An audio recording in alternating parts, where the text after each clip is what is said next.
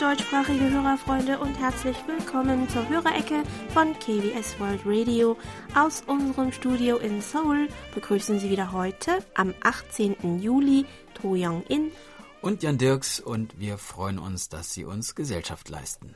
Gestern, also am 17. Juli, wurde die Verfassung der Republik Korea 72 Jahre alt. Unter Aufsicht der Vereinten Nationen wurde damals zwei Monate zuvor die erste demokratische Wahl abgehalten, allerdings nur im Süden der koreanischen Halbinsel. Dabei wurden 198 Mitglieder der Nationalversammlung gewählt, deren Hauptaufgabe vor allem in der Ausarbeitung einer Verfassung für den neuen demokratischen Staat bestand. Schließlich verkündeten sie am 17. Juli 1948 die erste Verfassung der Republik Korea.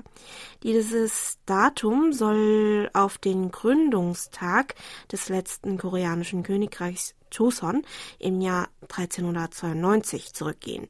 Seitdem ist die südkoreanische Verfassung insgesamt neunmal geändert worden. Die letzte Reform erfolgte im Oktober 1987 als infolge der landesweiten Demokratiebewegungen in den 80ern durch ein Referendum, unter anderem die Direktwahl des Präsidenten und die einmalige Amtszeit des Präsidenten von fünf Jahren darin festgeschrieben worden. Seit ein paar Jahren gibt es in Korea Diskussionen über eine erneute Änderung, aber bislang noch ohne konkretes Ergebnis. Die Verfassung der Republik Korea besteht aus einer Präambel und insgesamt zehn Kapiteln mit 130 Artikeln. In der Präambel sind die sechs Grundprinzipien der Staatsführung festgehalten. Die Volkssouveränität, die liberale Demokratie, der Staat als Wohlfahrtsstaat, das Streben nach internationalem Frieden, das Streben nach einer friedlichen Wiedervereinigung und der Staat als Kulturstaat. Die zehn Kapitel sind vor allem den Rechten und Pflichten der Bürger sowie den Aufgaben der staatlichen Institutionen wie der Regierung, Nationalversammlung und des Verfassungsgerichts gewidmet. Besonders kennzeichnend ist aber vor allem der Artikel 1, dessen erster Paragraph Korea als demokratische Republik definiert und der zweite Paragraph den Bürger als souveränen Träger der Staatsgewalt anerkennt. Ja, soweit ein kleiner Nachtrag zum gestrigen Geburtstag der südkoreanischen Verfassung. Zum Geburtstag unserer Hörerfreunde diese Woche wollen wir natürlich auch gratulieren, aber davor wenden wir uns zunächst der Post zu. Über die Schneckenpost hat, hat uns ein Empfangsbericht von Marcel Gogolin aus Mainz erreicht, der uns am 25. und 27. Juni auf der Kurzwelle mit Simpo 5x4 empfangen hat. Weiterhin fügt er noch hinzu, das Programm war wie immer sehr informativ, vor allem die Reiseinfos sind sehr interessant, da ich in nächster Zeit, also nach Corona, auch Südkorea bereisen möchte. Ja, hoffen wir, dass das Reisen bald wieder uneingeschränkt möglich wird. Von Monitor Michael Willruth aus Frankfurt am Main haben wir eine Sammlung von Artikeln mit Korea-Bezug aus der FAZ erhalten. Vielen Dank. In einem der Artikel hieß es, dass die Arbeiten für den Wiederaufbau des koreanischen Gartens in Frankfurt frühestens im Herbst dieses Jahres beginnen werden. Oh ja, vielen Dank, dass Sie uns weiter auf dem Laufenden mhm. halten. Und wir gehen gleich zur digitalen Post über. Über unsere German-Adresse berichtete Monitor Burkhard Müller aus Hilden, dass er uns mit seinem Reuter RDR 50C am 9. Juli mit Simpo 5x4 hören konnte.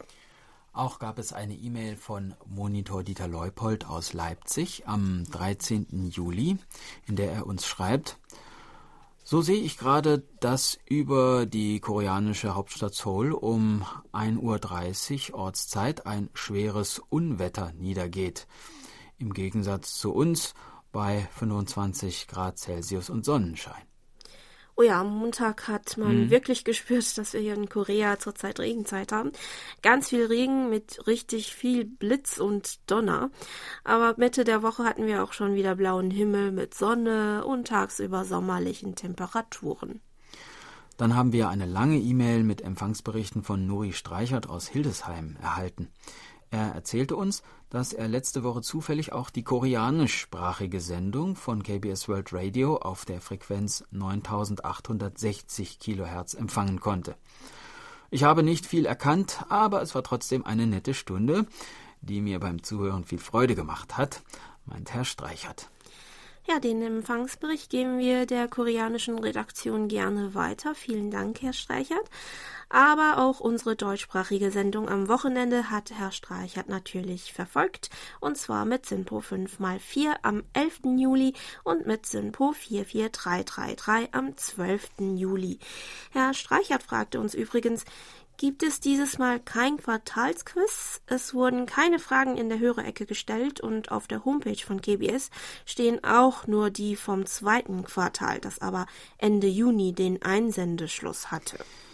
Ja, die Quizfragen für das dritte Quartal konnten wir noch nicht bekannt geben, da leider der normale Postversand immer noch nicht funktioniert und wir die Quizpreise vor allem für das erste Quartal und nun auch für das zweite Quartal immer noch nicht verschicken können, mussten wir dieses äh, Mal intern erst einmal abklären, ob wir mit ob wir das äh, Quartalsquiz äh, zunächst einmal aussetzen sollten, äh, äh, bis der Postversand sich ähm, dann ganz normalisiert hat. Denn wir wollen ja auch nicht, dass sie zwar teilnehmen und dann vielleicht zu den Gewinnern zählen, und dann aber schließlich ewig auf den Preisgewinn warten müssen.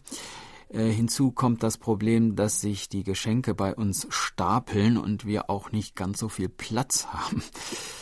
Ja, wir sind aber diese Woche zu dem Schluss gekommen, dass wir dennoch weitermachen, weil wir ganz einfach hoffen, dass sich das Versandproblem in den nächsten Wochen irgendwie lösen wird. Nächsten Samstag werden wir also in der Hörerecke die Gewinner des zweiten Quartals Quizzes und dann auch die neuen Quizfragen bekannt geben. Ja, wir werden Sie auch umgehend darüber informieren, sobald, sobald wir unsere erste Post verschickt haben. Herr Streichert hatte dann noch eine zweite Frage, und zwar zur koreanischen Währung. Er schreibt, ich mache für meine Schwester immer Rätsel mit Themen aus verschiedenen Ländern. Dieses Mal habe ich eine Frage über Währungen gemacht.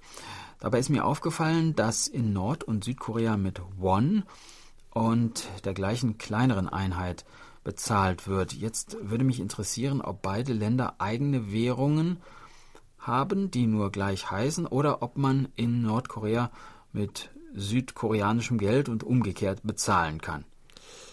Nein, man kann weder mit nordkoreanischem Geld in Südkorea noch mit südkoreanischem Geld in Nordkorea zahlen. Die Währung heißt zwar im Norden sowie im Süden Won, aber schon im ja, ISO-Code für Währungsabkürzungen macht sich der Unterschied bemerkbar. Der südkoreanische Won hat die Abkürzung KRW und der nordkoreanische Won die Abkürzung KPW. Es ist also wie zu Zeiten der deutschen Teilung, als es die Mark der DDR und die D-Mark oder kurz Mark der Bundesrepublik Deutschland gab. Vielleicht kann man sich das so leichter mhm. vorstellen. Natürlich unterscheiden sich die Währungen auch in ihrem Aussehen und äh, in den Beträgen. Die südkoreanische Währung gibt es in Scheinen zu 1000, 5000, 10.000 und 50.000 Won und in Münzen zu 1, 5, 10, äh, 50, 100 und 500 Won. Wobei vor allem die Münzen im Wert von 1 und 5 Won heute eigentlich kaum mehr im Alltag verwendet werden. Die Banknoten und Münzen werden von der südkoreanischen Zentralbank Bank of Korea herausgegeben. Ein Won kann wiederum in 100 Chon umgerechnet werden, was allerdings in Südkorea keine praktische Bedeutung mehr hat. Nur im Finanzwesen, wie zum Beispiel bei der Angabe von Wechselkursen, wird diese Einheit noch verwendet. Als physisches Zahlungsmittel gibt es John heute nicht mehr. In Nordkorea ist das aber anders. Neben Scheinen zu 5, 10, 50, 100 200, 500, 1000, 2000 und 5000 Won, also neun Arten von Bankscheinen, besteht die Einheit äh, Ton weiterhin in Form von Münzen mit Nennwerten von 1, 5, 10 und 50 Zoll. Der nordkoreanische Won wird von der Zentralbank der Demokratischen Volksrepublik Korea herausgegeben. Bei der Recherche habe ich außerdem erfahren, dass es in Nordkorea keine Geschäftsbanken gibt, sondern die Zentralbank ihre Rolle übernimmt. Fand ich sehr interessant. Ähm, mehr dazu gibt es übrigens auch auf unserer Homepage zu lesen. Den Artikel können Sie unter dem Titel Die Banken in Nordkorea finden. Entsprechend der Größe der Wirtschaft unterscheiden sich die beiden Währungen auch in ihrem Wert. In einer Nachrichtensendung wurde Anfang des Jahres berichtet, dass zum Beispiel eine Pizza bei einem Italiener in Nordkorea 1190 nordkoreanische Won kostet und ein Teller äh, Spaghetti alla Vongole 350 nordkoreanische Won. Das entspreche jeweils 13.000 Won, also 13.000 südkoreanischen Won und 4.000 südkoreanischen Won. Zu Unterschieden zwischen Nord- und Südkorea hatte uns auch Dejan Berndt aus Erlangen vor ein paar Monaten eine Frage gestellt, und zwar lautete sie Gibt es starke Unterschiede zwischen dem Koreanischen im Norden und im Süden? Wie ist das? Gibt es da so etwas wie einen nord- bzw. südkoreanischen Akzent oder Dialekt? Ja, es gibt Unterschiede nicht nur im Akzent, sondern auch in der Grammatik und im alltäglichen Sprachgebrauch.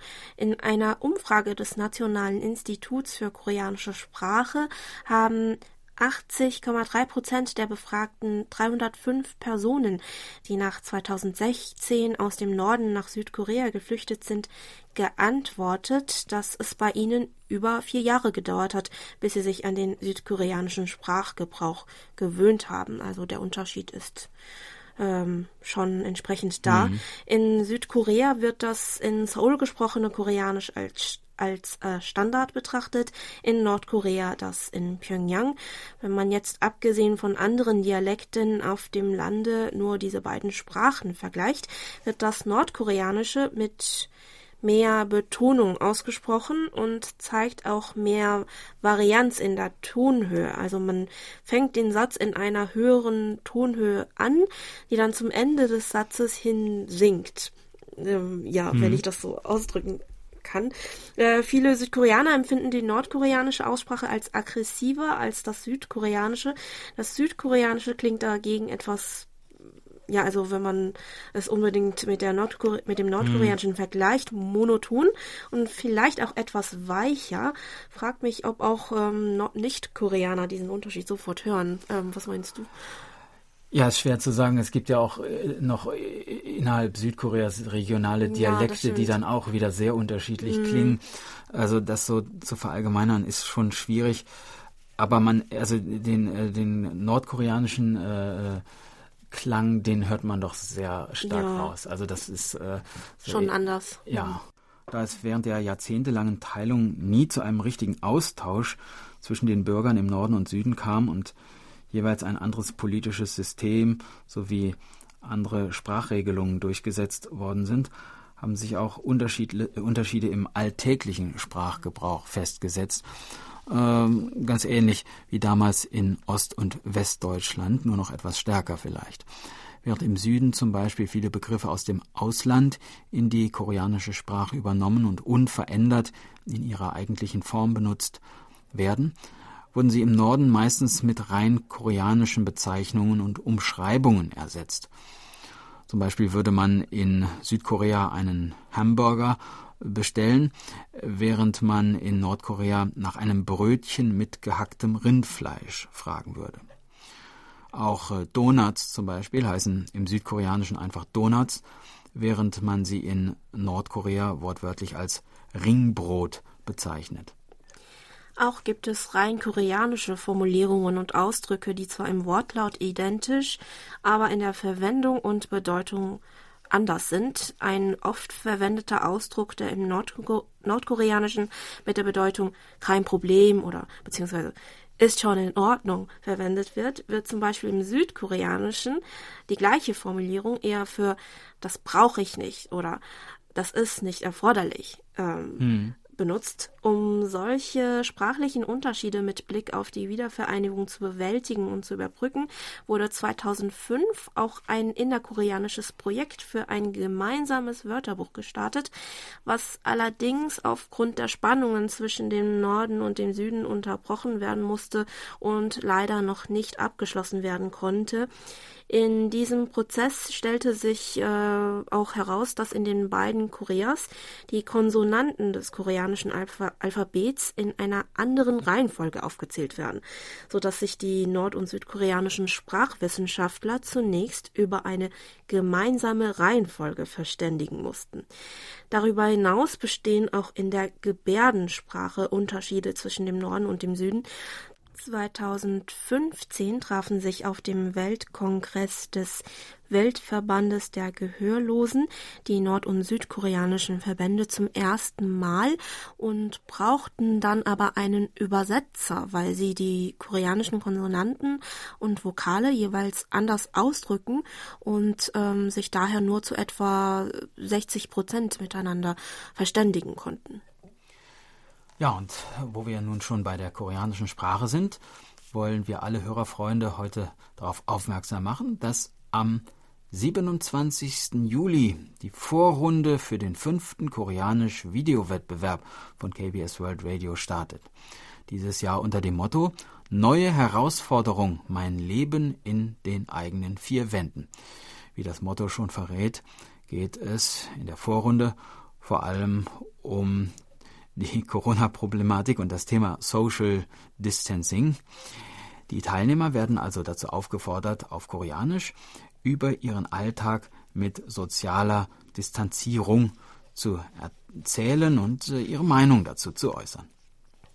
Dafür werden verschiedene Fragen vorgegeben, von denen sich jeweils der Teilnehmer oder die Teilnehmerin zwei aussuchen und dazu ein Video von sich aufnehmen sollte. Das fertige Video von ein bis drei Minuten Länge sollte auf YouTube hochgeladen und der Link hierzu über die Wettbewerbsseite mit der Bewerbung online abgegeben werden. Ende August werden davon die zwölf Teilnehmer bekannt gegeben, die Anfang September online in einer Videokonferenz mit einem KBS-Moderator auf Koreanisch sprechen und nach ihrer Sprachfertigkeit beurteilt werden. Als Preise gibt es dieses Jahr Amazon-Gutscheine zu gewinnen. Weiterführende Informationen finden Sie auf unserer Homepage. Es wäre super, wenn auch viele von unseren Hörerfreunden aus dem deutschsprachigen Raum mitmachen könnten. Falls Sie aber jemanden noch in Ihrem Umkreis kennen, der gute Koreanischkenntnisse hat und sich für den Wettbewerb eignen würde, würden wir uns natürlich auch freuen, wenn Sie ihn darauf aufmerksam machen könnten. Mhm. Und noch etwas, nicht vergessen, übermorgen, also am 20. Juli, beginnt auch schon unsere jährliche Umfrage zur Hörerzufriedenheit. Bis zum 23. August können Sie daran teilnehmen und uns Rückmeldungen zu unserem Programm geben. Aufgrund der Corona-Pandemie und den damit verbundenen besonderen Umständen wird dieses Jahr die Umfrage allerdings nur online durchgeführt, wofür wir Sie um Verständnis bitten. Für den Erhalt unseres deutschsprachigen Programms, vor allem auf der Kurzwelle, sowie für die Verbesserung des Programms ist jede Meinung und jeder Vorschlag von unseren Hörerfreunden von ganz großer Bedeutung. Daher würden wir uns sehr darüber freuen, wenn möglichst viele von Ihnen auch dieses Jahr mitmachen könnten. Wir danken schon im Voraus für Ihre Teilnahme und Unterstützung. Und bevor es gleich mit dem zweiten Teil unserer Sendung weitergeht, hören wir noch etwas traditionelle koreanische Musik. Silgidong spielt das Stück Sonagi, der Regenschauer.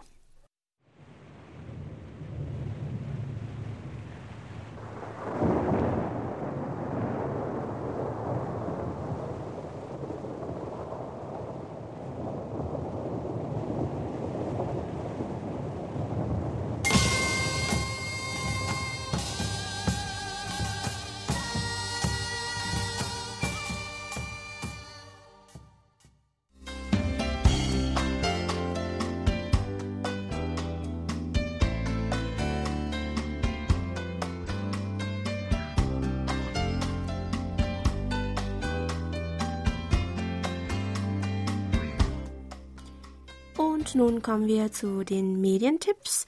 Auch diese Woche ein herzliches Dankeschön an Monitor Erich Kröpke für ihre Zusammenstellung. Die Medientipps sind dieses Mal ganz kurz. Es gibt nämlich nur einen einzigen Tipp. Das MDR Fernsehen zeigt morgen am Sonntag, dem 19. Juli um 23.20 Uhr den vielfach ausgezeichneten Dokumentarfilm Inside Nordkorea des Filmemachers Vitali Mansky aus dem Jahre 2015. Der Film begleitet ein Jahr lang ein achtjähriges Mädchen und seine Eltern im Alltag in Pyongyang. Das Drehbuch wurde von den Behörden vorgegeben und die Dreharbeiten standen unter ständiger Überwachung, aber der Film ist trotzdem sehr sehenswert.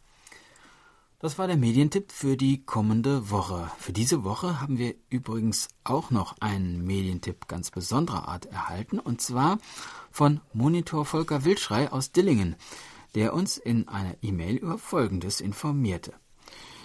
Er schreibt, zu meiner großen äh, zu meiner großen Überraschung hat der saarländische Rundfunk mich letzte Woche angerufen.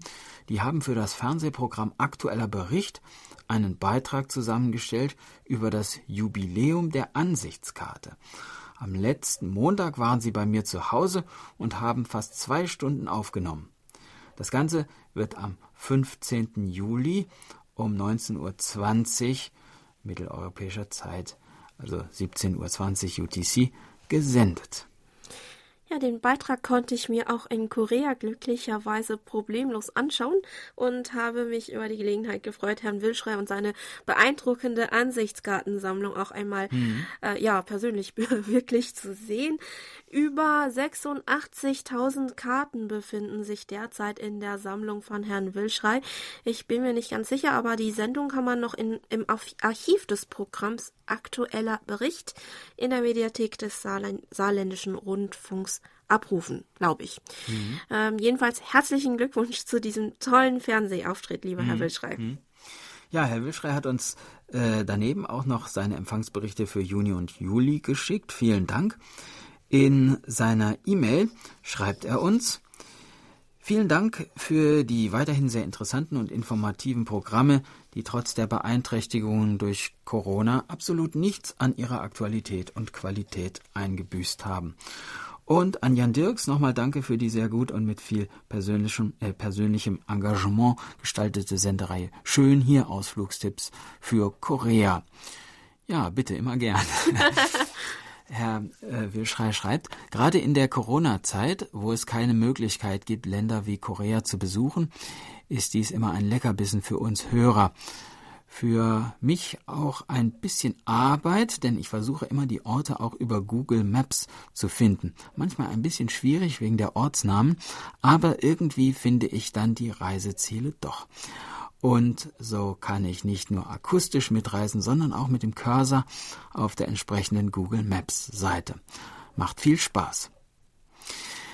Meine Mutter hat übrigens vor kurzem ihren 97. Geburtstag gefeiert, schreibt Herr Wilschrei weiter. Das Besuchsverbot in ihrem Seniorenheim gilt seit Mitte März und wurde vor zwei Wochen etwas gelockert. Zum Geburtstag am 8. Juli durfte ich sie sogar mit nach Hause nehmen.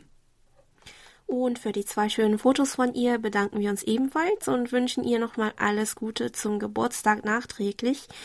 Herr Willschrei und auch paar andere Hörerfreunde eigentlich ähm, fragten uns übrigens noch, ob noch Exemplare des KBS-Kalenders aus diesem Jahr vorhanden sind.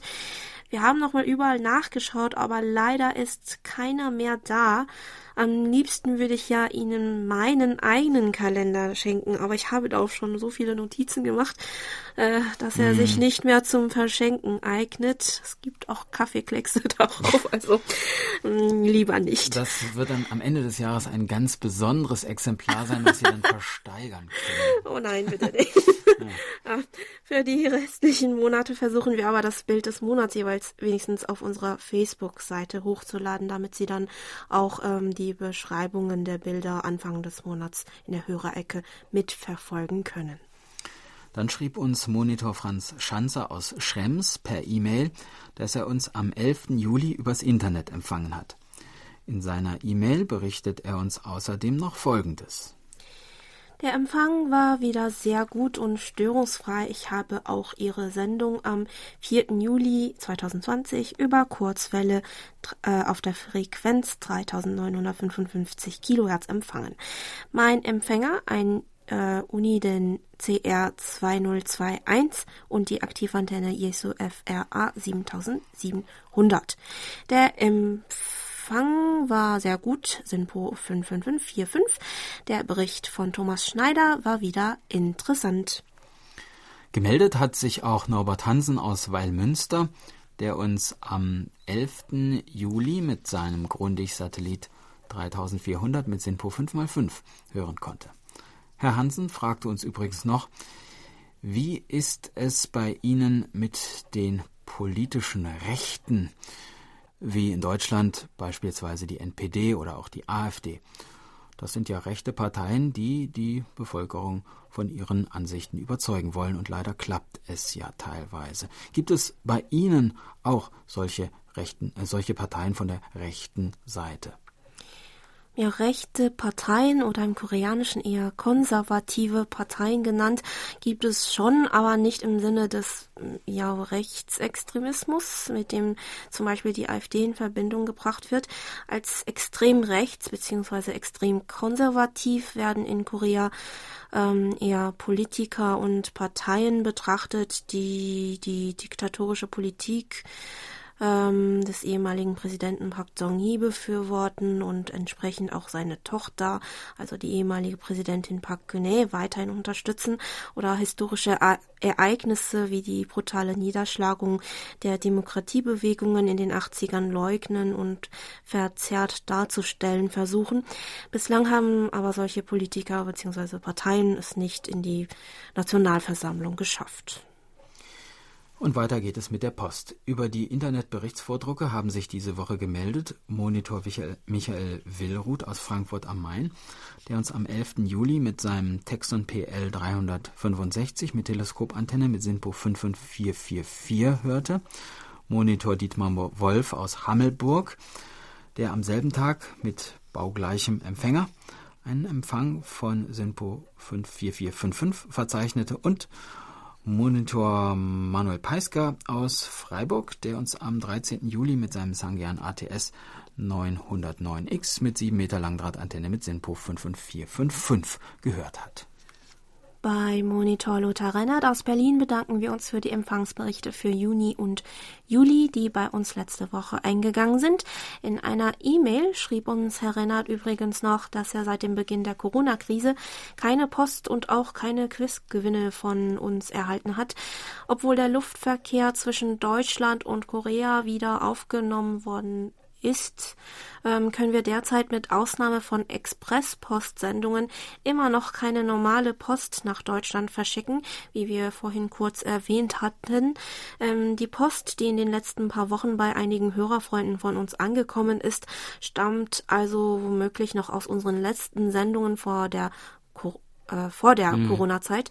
Sowohl die Quizgewinne als auch die QSL-Karten liegen schon seit Wochen und Monaten versandbereit in unserem Büro, aber noch können sie leider nicht rausgeschickt werden. Wir haben sie wirklich nicht vergessen und hoffen, dass wir sie in Kürze ähm, äh, zu Ihnen mhm. schicken können. Wir bitten Sie daher nochmals um Ihr Verständnis dafür. Dann gab es auch Empfangsberichte von Monitor Paul Gager aus Wien, der uns mit seinem Texton S2000 mit Teleskopantenne am 1. und am 11. Juli mit SINPO 5x4 gehört hat. In seinem Empfangsbericht hat uns Herr Gager auch einen interessanten Podcast-Tipp weitergeleitet. Und zwar handelt es sich um die Podcast-Reihe mit dem Titel Halbe Kartoffel, die von Frank Jong, einem Berliner Journalisten mit koreanischen Wurzeln, moderiert wird. In der Gesprächsreihe erzählen Deutsche mit nicht-deutschen Wurzeln über ihr Leben zwischen verschiedenen Kulturen, von Schwierigkeiten und Vorurteilen, aber auch von unterhaltsamen Begebenheiten. Ja, einen Beitrag habe ich mir auch schon angehört, und zwar von einer koreanischen Kriminalpsychologin, die in Deutschland arbeitet. War sehr interessant. Mhm. Ja, vielen Dank für den interessanten Podcast-Tipp, lieber Herr Gager. Von Herrn Gaga hatten wir übrigens vor ein paar Wochen auch eine interessante Hörerfrage erhalten. Er erzählte uns, dass er uns, dass er in einer österreichischen Zeitung einen Artikel über einen Schachclub in Wien gelesen habe, der auch das koreanische Schachspiel Tangi spielt. Dazu lautete die Frage von Herrn Gager, was unterscheidet das koreanische Schachspiel vom europäischen oder von anderen asiatischen Schachvarianten? Ja, das war wieder eine schwierige Frage mhm. für uns, da keiner von uns sich mit Tangi oder mit den anderen Schachvarianten auskennt. Die asiatischen Schachvarianten sind sich ähnlicher, aber sind, ähm, soweit ich lesen konnte, trotzdem nicht kompatibel, weil die Regeln zum Beispiel für die Aufstellung der Figuren, die erlaubten Strategien und sogar die Anordnung des Spielbretts jeweils anders sind. Es kann also zu keinem gemeinsamen Wettbewerb für ein asiatisches asiatisches Schachspiel hm. kommen oder eine asiatische äh, Tangi-Meisterschaft kommen, anders als beim Ko-Spiel, wo zum Beispiel auch ähm, chinesische Ko-Spieler und koreanische Ko-Spieler problemlos gegeneinander äh, gegeneinander antreten können. Zwischen dem koreanischen Tangi und dem westlichen Schachspiel gibt es einige Unterschiede, die wir allerdings nur kurz vorstellen können, aber vielleicht erkennen erfahrene Schachspieler unter unseren Hörerfreunden schneller, wie unterschiedlich die beiden Varianten sind, wenn wir die grundsätzlichen Regeln des koreanischen Tangi-Spiels jetzt einmal erklären. Ja, wollen wir es mal versuchen. Im Gegensatz zum westlichen Schach, das auf einem Brett aus 64 in acht waagerechten und acht senkrechten Reihen angeordneten Feldern gespielt wird, wird Changi auf einem Spielbrett mit neun mal zehn äh, Feldern oder Linien gespielt. Auf dem Schachbrett sind also auf dem westlichen Schachbrett, äh, befinden sich bekanntlich jeweils 16 schwarze und weiße Figuren. Auf dem Tangi-Brett bewegen sich auch insgesamt 32 Spielsteine, die eine achteckige Form haben und mit chinesischen Schriftzeichen in Kursivschrift in jeweils anderer Farbe, meistens in Blau und Rot, gekennzeichnet sind. Zunächst hat jeder Spieler ähm, fünf äh, sogenannte Soldaten. Die Soldaten der Seite mit den rot beschrifteten Steinen werden Pyong und die der blauen beziehungsweise oder ja grün sieht man auch oft äh, Seite als Chol bezeichnet. Die Soldaten beginnen auf der vierten Linie des Spielfelds und können sich jeweils ein Feld vor oder seitwärts bewegen. Sie sind vergleichbar mit den Bauern im westlichen Schach, aber können im Gegensatz dazu nicht ähm, durch eine Umwandlung äh, durch eine andere Figur ersetzt werden. Als nächstes gibt es jeweils zwei Streitwagen auf Koreanisch Ta, die als die mächtigsten Spielsteine in einem Tangi-Spiel gelten, denn sie können waagerecht oder senkrecht über eine beliebige Anzahl der Felder gezogen werden, wobei ihnen aber kein anderer Spielstein im Weg stehen darf. Sie werden oft mit den Türmen im westlichen Schachspiel verglichen. Dann verfügt jede Seite über zwei Kanonen, auf Koreanisch Po wozu im westlichen Schach eigentlich keine vergleichbare Figur vorhanden ist. Äh, sie bewegen sich wie die Streitwagen, jedoch müssen sie dabei anders als äh, bei den Streitwagen über eine andere eigene oder gegnerische Figur springen, aber nicht über eine andere Kanone. Als viertes gibt es jeweils zwei Pferde, auf Koreanisch Ma, die ganz ähnlich wie die Springer im Schach, im westlichen Schach, bewegt werden. Sie werden einmal horizontal oder vertikal und einmal diagonal über das Spielbrett gezogen. Anders als die Springer jedoch können sie sich ähm, nicht bewegen, wenn ein anderer Spielstein im Weg steht. Jedem Spieler stehen außerdem noch zwei Elefanten zur Verfügung, auf Koreanisch Sang. Diese bewegen sich pro Zug ein Feld horizontal oder vertikal und danach zwei Felder diagonal in Zugrichtung. Zuletzt gibt es dann jeweils noch die zwei Wächter oder Beamte auf Koreanisch Sa und der General oder König, der oft auf Koreanisch ähm, als Tang bezeichnet wird. Diese beiden Spielsteine stehen auf einem besonderen quadratischen Feld, das als Palast oder Festung bezeichnet wird und sich in der Mitte in Größe von zwei mal zwei von der Grundlinie bis zur dritten Linie erstreckt. Die zwei Wächter und der König dürfen sich vorwärts, seitwärts und rückwärts ähm, bewegen, aber nur innerhalb dieses Palastfeldes. Dieses Feld erinnert ein bisschen an den ähm, Strafraum im Fußball mhm. und die äh, Rolle der Wächter an den Torwart. Der General bzw. der König ist also eigentlich kein Kämpfer, sondern muss vor allem den Angriffen des Gegners standhalten. Das ist ja im westlichen Schach ähnlich. Das Spiel endet mit einem Schachmatt, wenn sich ein General bzw. ein König nicht aus einer bedrohlichen Lage befreien kann. Wenn keine legalen Züge möglich sind, gibt es ein Unentschieden. Auffällig ist, dass es beim koreanischen Changi keine Dame gibt, was ähm, ja, laut Experten und professionellen Spielern auf die einfach auf die frühere patriarchalische äh, Kultur in asiatischen Ländern zurückzuführen ist. Die Rolle der Dame wird im koreanischen Changi durch die Streitwagen ersetzt. Allerdings ist die Bewegung von anderen Spielsteinen im Changi stark begrenzt, äh, ja, was ebenfalls als ein wesentlicher Unterschied zum westlichen Schach genannt wird.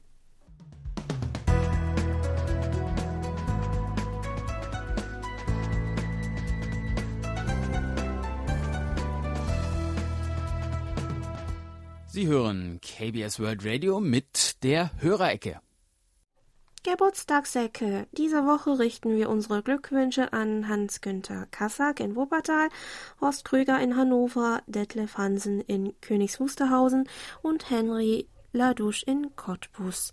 Im Namen der Redaktion und von Monitor Bernd Seisser wünschen wir Ihnen alles Gute und ganz viel Freude zum Geburtstag. Unsere, unser heutiger Musikgeschenk lautet äh, Ison Hee und Chanyeol singen das Lied Anbu. Viele Grüße. 소슬한 바람이 마음에 불어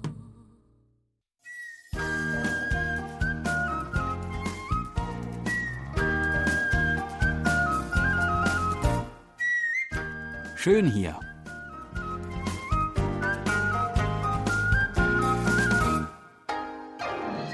Ausflugstipps für Korea mit Jan Dirks.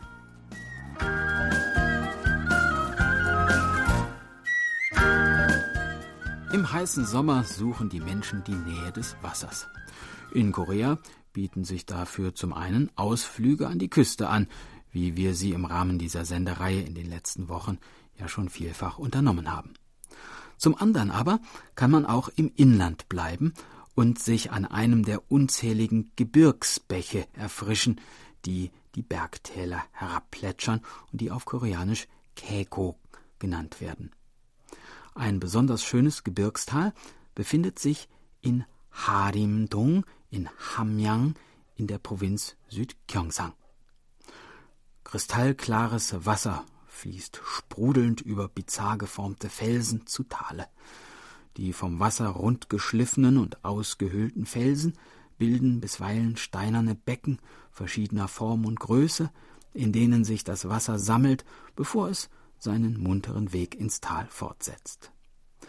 Links und rechts des Wasserlaufs ragen in tiefem Grün die Kiefernbäume in den strahlend blauen Himmel, und immer wieder grüßen alte Pavillons, in denen in der Choson-Zeit die Sonbi, die adligen konfuzianischen Gelehrten, gesessen, Tee getrunken und Gedichte und Lieder rezitiert haben.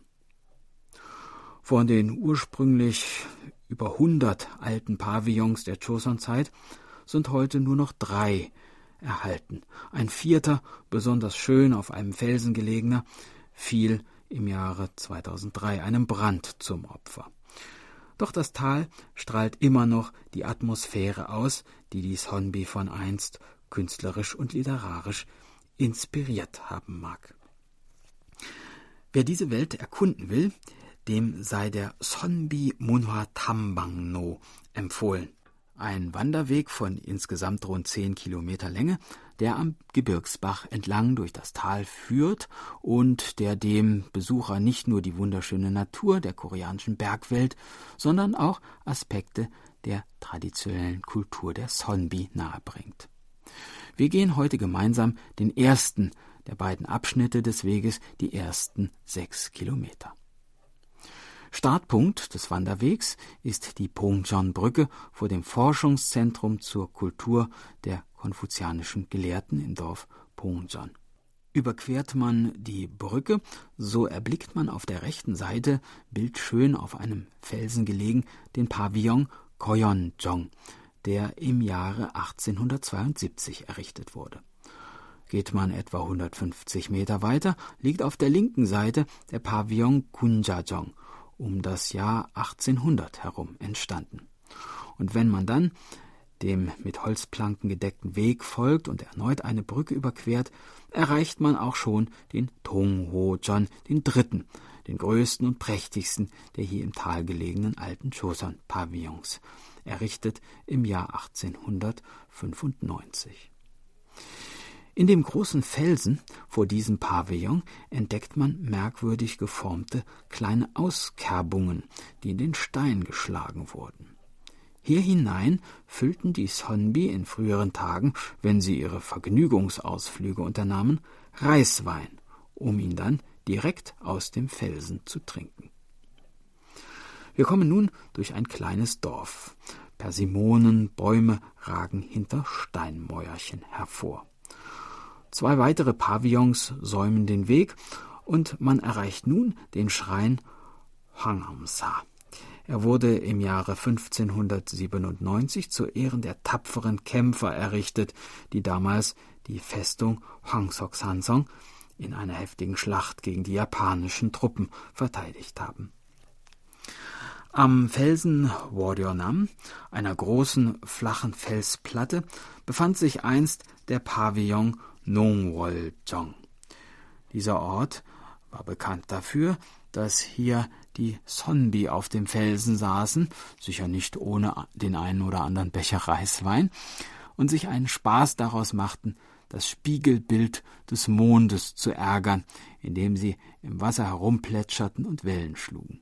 Vom alten Pavillon Nongwoljong sind heute nur noch das Fundament und ein paar bröckelige Steine übrig, aber der Mond lässt sich, so er denn scheint, hier auch heute noch wunderbar ärgern. Das war unser Ausflugstipp für heute. In einer Woche starten wir die nächste Tour und würden uns freuen, wenn Sie uns wieder begleiten. Tschüss und bis dann, sagt Jan Dirks.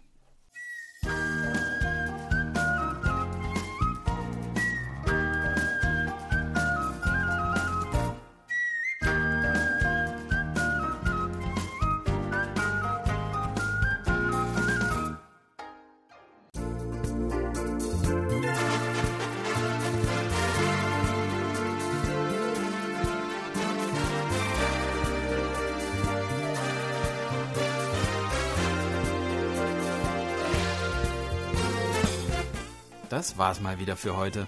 Vielen Dank fürs Zuhören. Noch ein schönes Wochenende wünschen Ihnen To Young In und Jan Dirks. Auf Wiederhören und bis nächste Woche.